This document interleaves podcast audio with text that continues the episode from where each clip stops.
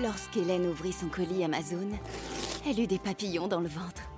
Ce double compartiment, ces huit modes de cuisson, c'était la friteuse sans huile de ses rêves, à un prix si bas qu'elle ne put résister. Ça mérite bien 5 étoiles. Des super produits et des super prix, découvrez nos super offres dès maintenant sur Amazon. Et votre journée devient plus belle. Soyez les bienvenus si vous nous rejoignez sur l'antenne de Radio Classique. Nous sommes le mardi 14 juin et il est 7h30. La matinale de Radio Classique avec Renaud Blanc. Et le journal avec Charles Bonner. Bonjour Charles. Bonjour Renaud, bonjour à tous. À la une ce matin, le carburant qui repasse au-dessus de 2 euros le litre. C'était déjà le cas pour l'essence, c'est désormais le tour du gasoil. La demande mondiale couplée à la guerre en Ukraine, le gouvernement prévoit de prolonger la remise à la pompe de 18 centimes au litre, au moins jusqu'à fin août. Mais c'est parfois insuffisant, alors les entreprises mettent aussi la main à la poche pour soutenir leurs salariés Mili Depuis mars, chez APS Conception, entreprise de métallerie située dans l'Orne, on est passé à la semaine de 4 jours pour soulager les finances des 8 salariés qui habitent entre 30 et 60 km de leur travail.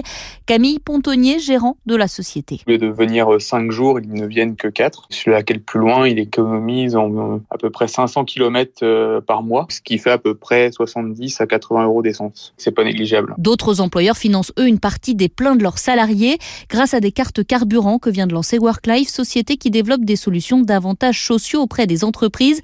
Benjamin Suchard, son président. On a déjà plus de 80 grandes entreprises qui nous ont contactés. La plupart des entreprises vont mensualiser cet avantage. On tourne autour de 50 à 100 euros en moyenne. De son côté, le MEDEF plaide auprès du gouvernement pour un chèque carburant sur le même principe que la prime Macron sans charge ni impôt, car difficile d'augmenter les salaires, explique Dominique Carlac, sa vice-présidente. On ne peut pas donner ce que l'on n'a pas. La hausse de l'inflation ne doit pas donner lieu à un quoi qu'il en coûte qui serait insoutenable. C'est pour ça qu'on a plutôt proposer un dispositif d'aide ponctuel. Et l'enjeu pour les entreprises est important car aujourd'hui, plus de 7 Français sur 10 vont au travail en voiture. Le pouvoir d'achat, enjeu central de la campagne des législatives au lendemain du vote. Les insoumis ont accusé le ministère de l'Intérieur de sous-estimer les résultats de la NUP. Accusation balayée par la première ministre Elisabeth Borne qualifie Jean-Luc Mélenchon de premier menteur. Ce matin dans le Figaro, Édouard Philippe pointe le risque d'une France ingouvernable en cas de majorité relative. Bruno Le Maire, le ministre de l'économie, vient soutenir Amélie de Montchalin, sa collègue de la transition écologique et candidate dans l'Essonne. Réunion publique commune ce soir à Palaiseau. Présent avant le, premier tour, Emmanuel Macron est absent de la campagne. Et endosse son costume de chef des armées en déplacement aujourd'hui en Roumanie avec la visite de la base militaire de l'OTAN où la France déploie 500 militaires.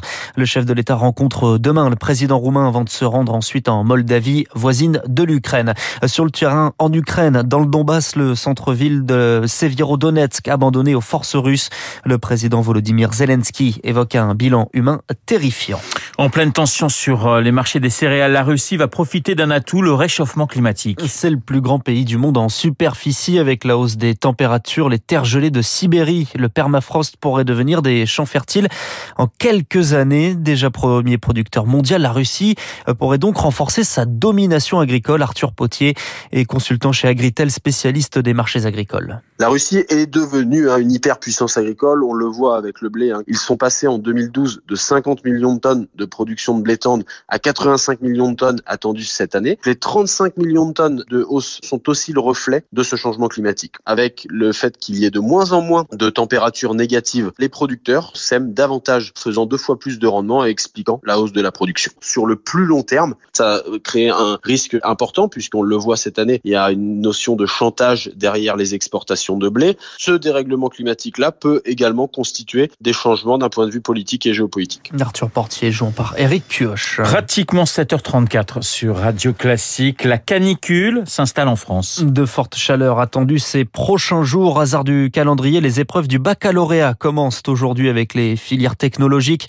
Le ministère demande aux, demande, demande aux établissements d'aérer les locaux avant l'épreuve, de choisir les salles les plus fraîches et de s'assurer que les élèves s'hydratent. Chaleur et incendie, les feux bleus dans le Gard sont fixés. 200 hectares en tout sont brûlés.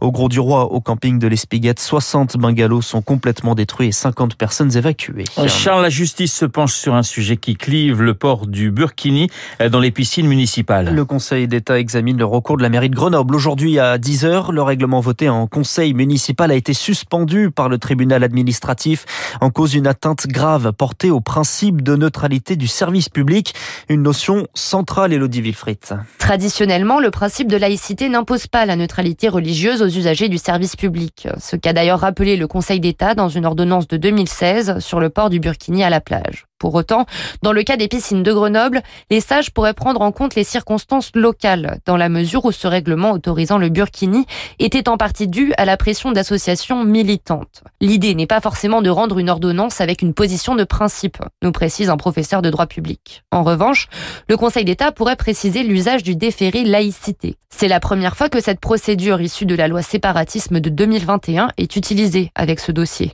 Elle permet au préfet de saisir le tribunal administratif lorsqu'un acte d'une collectivité porterait une atteinte grave au principe de laïcité et de neutralité des services publics. Pour le Conseil d'État, l'enjeu pourrait être d'établir ce qui constitue une atteinte que l'on peut qualifier de grave. Et le Conseil d'État va se prononcer sous 48 heures. Et puis Charles, le Covid continue d'augmenter en France. Eh bien non, ça n'est pas un lointain souvenir. Plus de 24 000 cas quotidiens en moyenne sur trois jours. À la rentrée, une nouvelle campagne de rappel de vaccins se profile, au moins pour les personnes âgées et à risque. Mais avec quel vaccin, Rémi Pfister, seront-ils adaptés à Omicron, sachant que les vaccins de nouvelle génération se font toujours attendre? C'est pour l'instant Moderna qui fait la course en tête avec une nouvelle formule de son ARN messager qui viserait à la fois la souche initiale mais aussi le variant Omicron. Selon les premiers essais cliniques, ce vaccin mis à jour multiplierait par 8 les anticorps contre Omicron, de quoi en faire un candidat idéal pour une dose de rappel.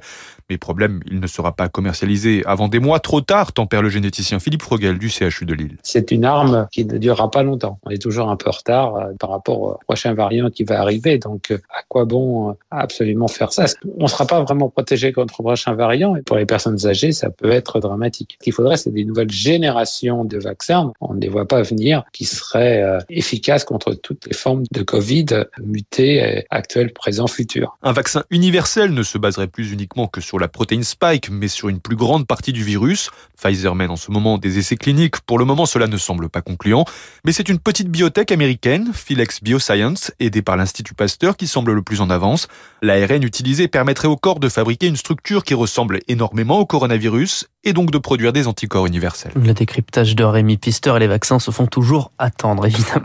Très bien, mon cher Charles. On termine avec du foot. Les Bleus qui disent au revoir à leur titre en Ligue des Nations. Dernier de leur groupe et une nouvelle défaite hier soir contre la Croatie. 1-0 au Stade de France. Le sélectionneur Didier Deschamps promet de faire son autocritique avant le mondial. Au mondial où les Bleus retrouveront l'Australie, a qualifié hier contre le Pérou. Dans le groupe de la France, on retrouve aussi le Danemark et la Tunisie. Oui, ça devrait quand même euh, le faire. Euh, il, faut, il faut faire attention la malédiction des championnats. La glorieuse incertitude du sport, mon cher Charles. Merci, on vous retrouvera. C'est si joliment à 8h30 pour un prochain point d'actualité, les 7h37 sur l'antenne de Radio Classique.